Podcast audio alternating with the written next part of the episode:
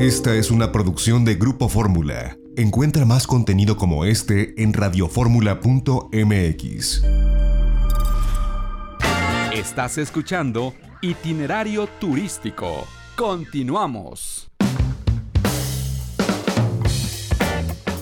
Ya estamos de regreso en itinerario turístico y bueno, de las personas con quienes conversamos está Marisol Vanegas, secretaria de Turismo de Quintana Roo y esto es lo que nos comentó con relación a lo vivido en este 2020. Sí, yo creo que el, mejor ejemplo eh, tiene, que ver con una fecha, para nosotros una fecha histórica.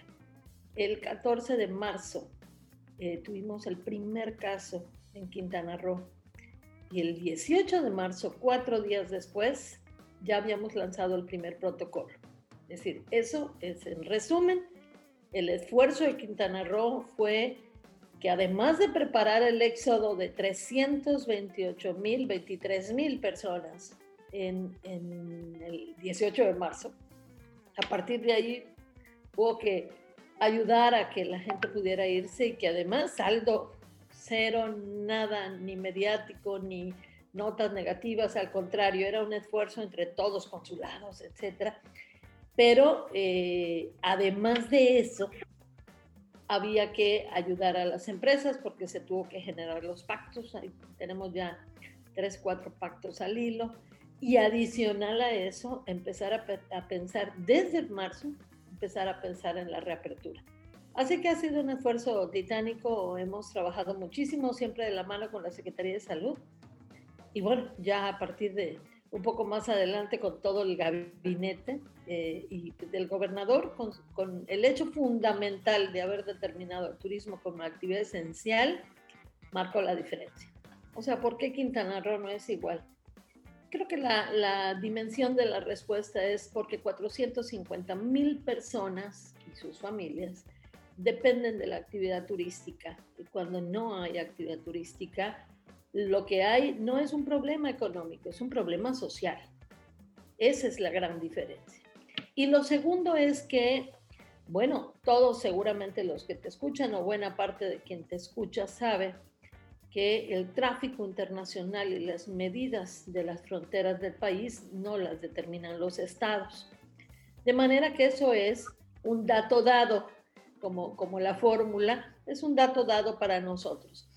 Sabiendo que no podemos incidir en ello, lo que nos hemos dado la tarea es cómo trabajar para disminuir lo más posible cualquier riesgo de contagio. Entonces, tenemos una sanidad internacional, así se llama el organismo, que pertenece a la Secretaría de Salud, a mil por hora, en puertos y en aeropuertos. Al principio en puertos porque todavía llegamos a tener llegadas de, cruceros eh, y luego solamente en aeropuertos y en fronteras. Entonces, el esfuerzo ha sido de titanes y lo que hacemos es verificar todas las llegadas, los filtros de aeropuerto. Tenemos un aeropuerto que además cotiza y eso hace que tenga unas medidas muy, muy firmes, muy serias, muy profesionales y entonces los protocolos son a prueba de balas todo lo que se hace en aeropuerto eh, seguramente marca la, razón. Quiero en balance,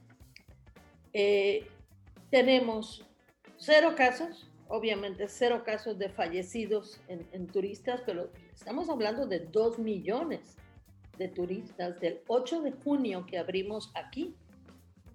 Más de dos millones de turistas, cero casos, de, enfermedades que hayan comprometido la salud, la vida de las personas, eh, pero también debo decirte que el indicador de contagio persona a persona, o sea, turista, turista, turista, trabajador, es prácticamente cero.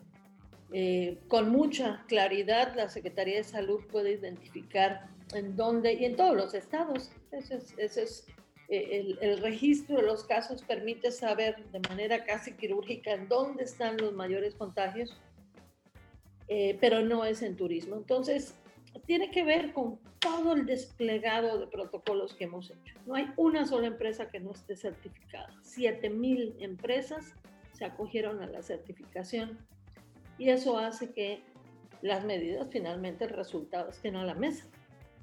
Secretaria, con el, con el gusto de saludarla. Eh, pues estos protocolos de los que está hablando ahorita en esta respuesta que le da el castor, yo creo que fueron eh, pues un parteaguas para la reactivación económica en Quintana Roo y en gran medida del turismo regional.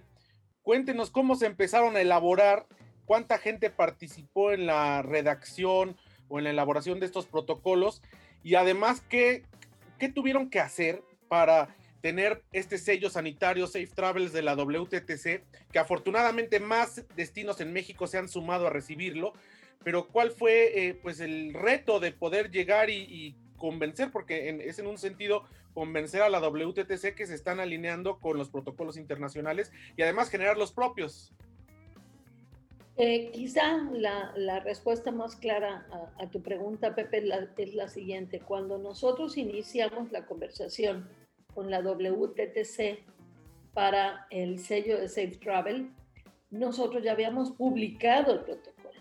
Es decir, lo que hicimos fue que al protocolo publicado le agregamos eh, algunos de los componentes porque el protocolo de la WTTC es bastante bueno, pero también es buenísimo el de Canirac y también buenísimo el del OMS y el de la Organización Internacional. Y si vas juntando que tengan que ver con el empleo, con la operación, con el tráfico aéreo, etcétera. Juntamos todos los protocolos, 17 protocolos, desde principios de marzo, cuando empezaron a salir los. Primero no se llamaban protocolos, se llamaban medidas o mecanismos, y empezamos a jalar esto que le llaman criterios, cada uno de los criterios, e integramos finalmente 282 criterios. Por eso cuando nosotros hablamos de protocolo en Quintana Roo, que está publicado en Diario Oficial, hablamos de 282 criterios que debe satisfacer cualquier empresa para certificarse. Y en ese sentido, más de 7.000 empresas entraron a los registros de la certificación y por ello entonces entidades como la WTTC nos eh, identifican desde el principio como un destino, el primer destino de América, por ejemplo, obtener el Safe Travel, pero además nos acredita para que a través del propio sistema, porque es un, sistema eh, electrónico, en el momento en que una empresa termina su registro, que se acredita su registro, en ese momento obtiene el, el Safe Travel también, obtiene el certificado PPCIT, así se llama Protección y Prevención Sanitaria, y al mismo tiempo recibe el Safe Travel de la WTTC. Pues sí, un, trabajo de titanes, pero eh, la Secretaría de Turismo es súper técnica, Pepe. Tenemos un equipo de trabajo muy sólido y pues lo hemos hecho dentro de la Secretaría de Turismo en el área técnica de dirección técnica y la Subsecretaría de Planeación. También conversamos con Luis Araiza, secretario de Turismo de Baja California Sur. Sin duda un año muy difícil donde el turismo ha sido una de las actividades más golpeadas, no solamente para mi estado donde represento al turismo y a la economía y a la sustentabilidad, sino a nivel global.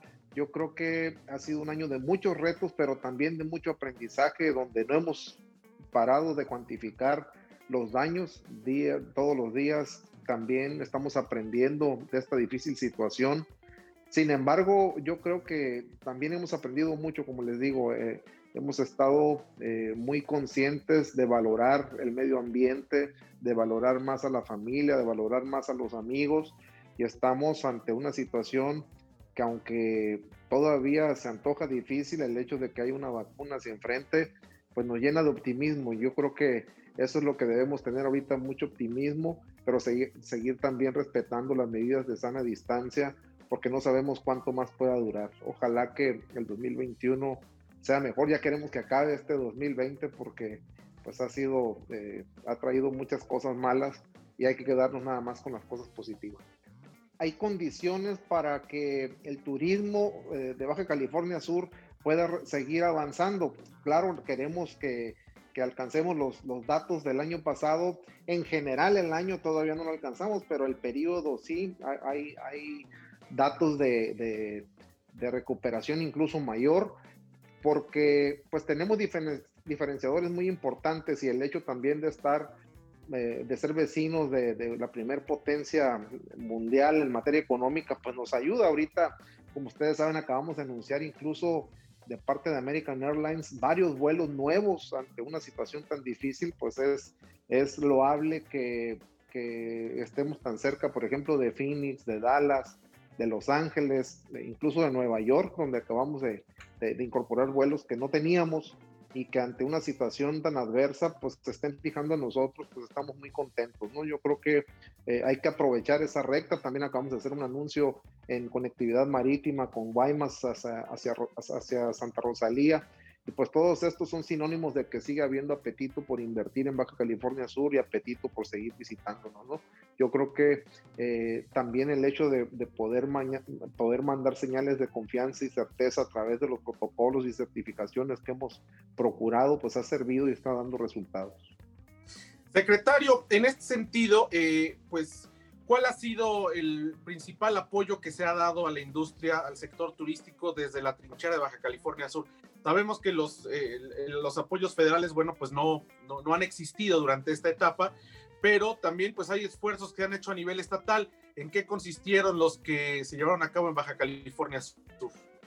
Pues primero hubo mucho apoyo eh, a personas vulnerables eh, a través de despensas y todo ese tipo de cosas, pero también a las empresas, a las medianas y pequeñas empresas a través de créditos. Eh, se hizo una sinergia ahí con NAFIN para, para que el gobierno del estado fungiera como aval para créditos blandos. ha estado caminando. Pero yo te diría que, la, que el mayor apoyo para Baja California Sur, cuya, eh, donde somos una entidad eminentemente turística y en donde más de dos terceras partes del PIB son, están relacionados con esta actividad, el mejor apoyo es que podamos estar abiertos, aunque sea con un aforo reducido, y esa posibilidad de estar abiertos es gracias a que el empresariado ha eh, coadyuvado muy bien con el gobierno. Fue Luis Araiza, secretario de Turismo de Baja California Sur. Vamos a un corte. Tenemos más en este sábado, sábado navideño aquí en Itinerario Turístico, como siempre, a través de Grupo Fórmula. No le cambie, regresamos en breve.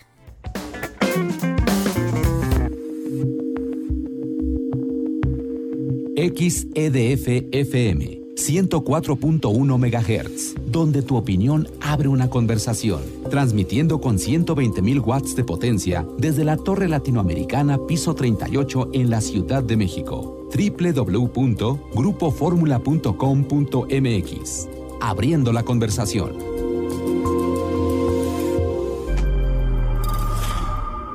Esta fue una producción de Grupo Fórmula. Encuentra más contenido como este en radioformula.mx.